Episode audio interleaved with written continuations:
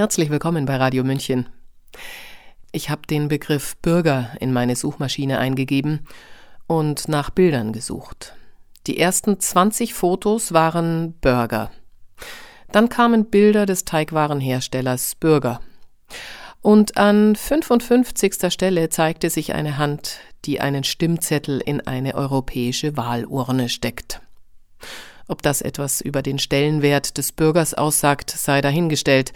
Milos Martuszek jedenfalls ist der Auffassung, dass der Bürger sich nicht als Arbeitgeber der Staatsangestellten fühlen kann, wie ursprünglich angedacht, sondern in den letzten Jahren als Schutzschild gegen ein angebliches Killervirus instrumentalisiert und jetzt Bauernopfer in einem hegemonialen Krieg wird.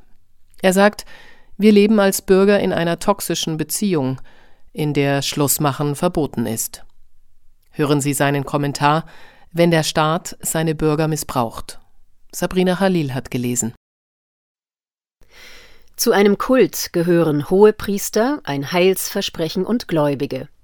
Wenn das Ganze als Geschäft betrieben wird, und das ist oft der Fall, dann ist der Guru ein Verkäufer, die Gläubigen sind Kunden, und das Ganze ist ein Betrug. Das Heilsversprechen existiert gar nicht. Im Gegenteil, das Heilsversprechen ist oft die Maskerade für den Schaden. In krassen Kulten ist die Beziehung zwischen Guru und Anhängern ein Missbrauchsverhältnis, aus dem es nicht leicht ist, einen Ausweg zu finden. Auch das Staat-Bürger-Verhältnis ist zu einem Kult verkommen, einem Kult von besonderer Art. Wir sind als Bürger in einem Missbrauchsverhältnis zum Staat eingespannt. Wir sind Leidtragende einer Politik, der wir selbst dann nicht gänzlich entkommen können, wenn wir nicht an den Hokuspokus glauben, der uns erzählt wird. Das Mantra der Gläubigen lautet Solidarität.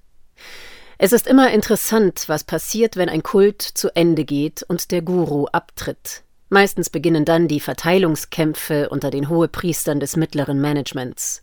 Bei Covid ist es ähnlich. Die obersten Gurus haben sich längst davongemacht. Nunmehr läuft das Mantra nur noch vom Band, doch das letzte Aufgebot an Fanatikern vermag damit noch ein paar übrig gebliebene Gläubige in seinen Band zu ziehen. The show must go on.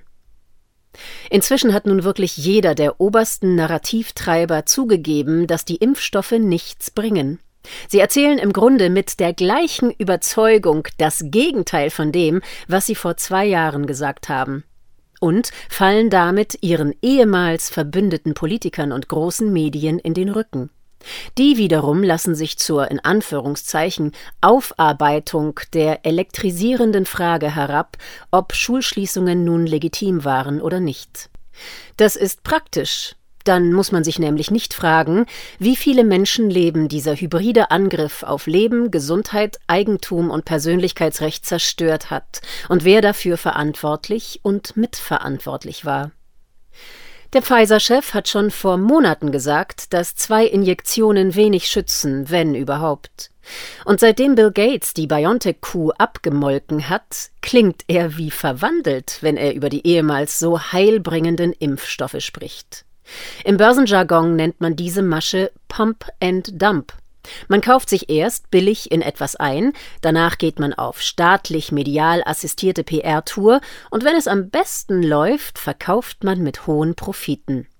Wo aber der Schaden des einen der Gewinn des anderen ist, spricht man für gewöhnlich von Betrug. Anthony Fauci, höchstbezahlter Staatsbeamter der USA und inzwischen im Ruhestand, erkennt nach dem größten experimentellen Menschenversuch, dass Impfungen gegen Coronaviren kaum etwas bringen. Die Schäfchen sind im Trockenen. Was interessiert uns nun unser Geschwätz von gestern? Zum Missbrauchsverhältnis gehört natürlich, dass das Ganze beschwiegen wird. Es ist, wie so oft, im Kleinen wie im Großen. Am Ende wussten es alle, die Familie, das ganze Dorf, und keiner hat etwas gesagt. Wir befinden uns in einem hybriden Krieg, dessen Existenz für viele ein Geheimnis zu sein scheint. Im Krieg wird der Bevölkerung ein Sonderopfer abgerungen. Diese hat die Konsequenzen für alles zu tragen und wird letztlich für irgendeinen angeblich noblen Zweck geopfert. Im Falle von Covid sollten die Bevölkerungen der Welt über die experimentellen Impfkampagnen zu einer Art Schutzschild gegen das Virus werden. Tatsächlich waren sie nur Versuchskaninchen in einem Großversuch. Sie wurden Opfer einer False Flag Attacke.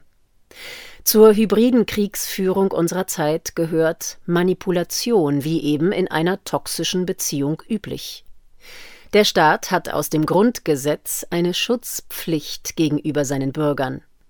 Tatsächlich hat er im Falle der Vakzine Schutz versprochen und Schaden bereitet, lässt die Bevölkerung aber in dem Glauben, man habe noch viel Schlimmeres abgewendet. So lassen sich die Modellierungen, die man für die Anfangspanik brauchte, jetzt für hypothetische Kausalverläufe verwenden, die man angeblich verhindert hatte. Auch für den Aufbau von Lebenslügen lassen sich Ideen recyceln. Wir sind nicht nur Kriegspartei, sondern Kriegsopfer. Strukturell nichts anderes zeigt uns gerade der Fall Nord Stream. Die USA unser Freund, Helfer und Verbündeter, verübt einen Terroranschlag auf unsere Pipeline und damit unsere Energieinfrastruktur. Die Bevölkerung trägt das Leid durch Preisanstiege, Kältetote und mittelfristige Deindustrialisierung. Der amerikanische Hegemon lässt den Vasallen bluten, um seinen Erzfeind Russland zu schwächen und sich gegen China in eine bessere Position zu bringen. Man spricht allenfalls zaghaft darüber, ob wir durch Lieferung von Panzern und Munition jetzt Kriegspartei sind. Tatsächlich sind wir perverserweise sowohl einerseits Kriegspartei, andererseits Kriegsopfer. Wir helfen den USA bei einem Stellvertreterkrieg und werden dafür zugleich auch noch durch Sabotageakte geschädigt. Gedeckt wird dieses Verbrechen durch Medien und Politik in Deutschland. Das ist nichts anderes als Missbrauch der Bevölkerung durch die eigenen politischen Betreuungseinrichtungen. Man nennt dies übrigens deutsch-amerikanische Freundschaft. Sie hörten Milos Martuscheks Kommentar Wenn der Staat seine Bürger missbraucht. Sprecherin Sabrina Khalil. Mein Name ist Eva Schmidt. Ich wünsche einen angenehmen Tag. Ciao, Servus.